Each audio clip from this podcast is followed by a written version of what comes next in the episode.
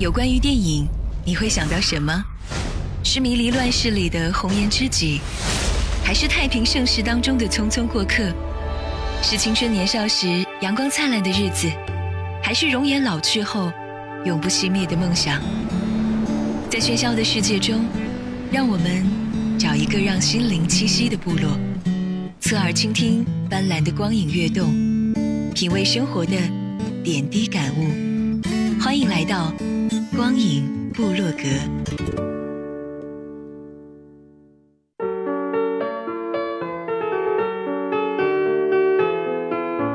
光影新观察，影人零距离。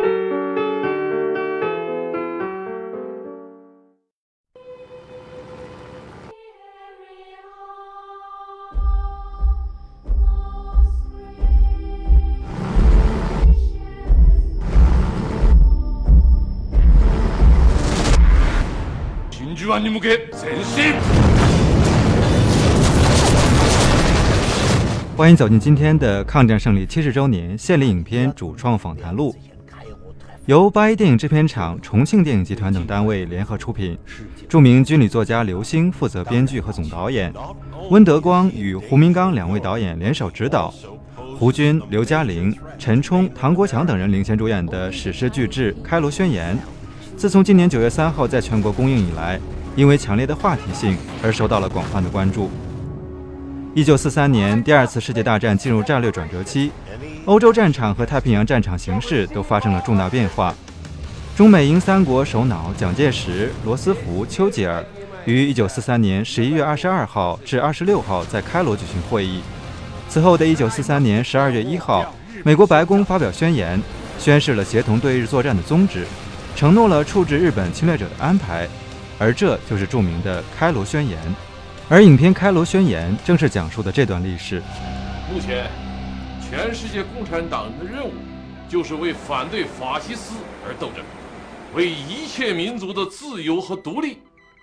而斗争。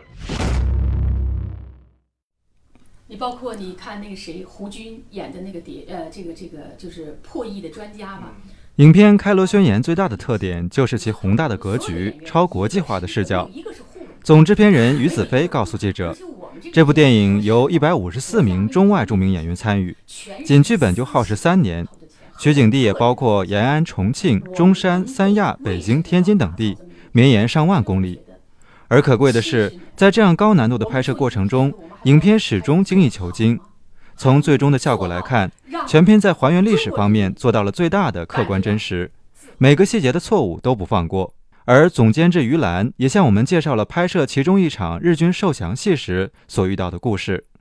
对，你看，像我们当时请了那么多这个呃外籍演员，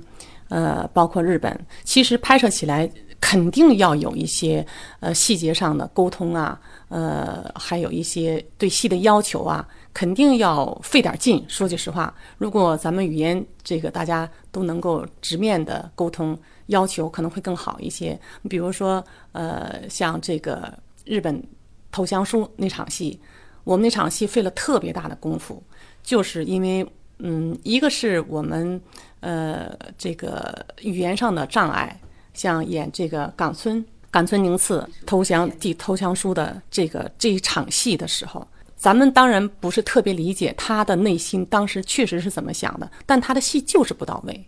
他的戏就是不到位，就其实哪一个镜头呢？就是他，呃，签字签完字之后，说你签字签完字之后，就这一瞬间拿起投降书的一瞬间，抬眼睛看何润清，这一瞬间就这一个镜头拍了十六条。我当时在那监制，我要求我说不行，不能过。他为什么没有做到的原因，就是我说我要他从心底彻底崩溃，眼睛都是不聚光的，甚至都是没看清我们。对方，我们我们中国人站在他面前，他都是虚的，这个眼神才对，他的心态才对。但他演的时候，之前是一直是那种那种。对了，他不知他不知道怎么理解的，或者是他内心的东西，咱们不理解他是怎么想。但他一直演的不对，他一直是很心里那种还很真，就像你说的一样，有点不服感也好，或者说是不认也好，或者是我。这个虽然交了这个投降书，但是我内心我并不并不承认自己战败。但是他他这个人物就一直演的不对，一条不行，两条，最后拍了十六条。后来我通过那个翻译，最后我站到那翻译面前，我说：“你告诉他，什么叫崩溃？心里彻底崩溃，在中国人面前彻底崩溃，他甚至都快腿腿软，甚至都要发抖，让他心里已经根本没有支点了。”这个翻译不断的去翻译，不断的去跟他讲讲，他这个这个日本演义不断的看我，他知道我在指挥他，不断的在看我。后来我冲他我说就这样演，在这儿能有这么大的这个这个把，应该说是二战也好，抗战也好，结合在一块儿的这么一个大的这么一个题材，全世界没有拍过《开罗宣言》。只有我尽管此前影片《开罗宣言》曾经因为海报问题出现过一些争议，但总制片人于子飞表示，他问心无愧，自己做这部片子完全没有考虑票房等任何的其他因素。而如果看了《开罗宣言》之后，会永远记住这段历史，那么他们的目的就算达到了。没有想那么多，至少我们在拍这些事情的时候，真的没有想这么多。如果我们是对钱，我就不拍了，真不是这样。我只是觉得。这部电影将来一定是中国电影的一个经典，会载入史册的。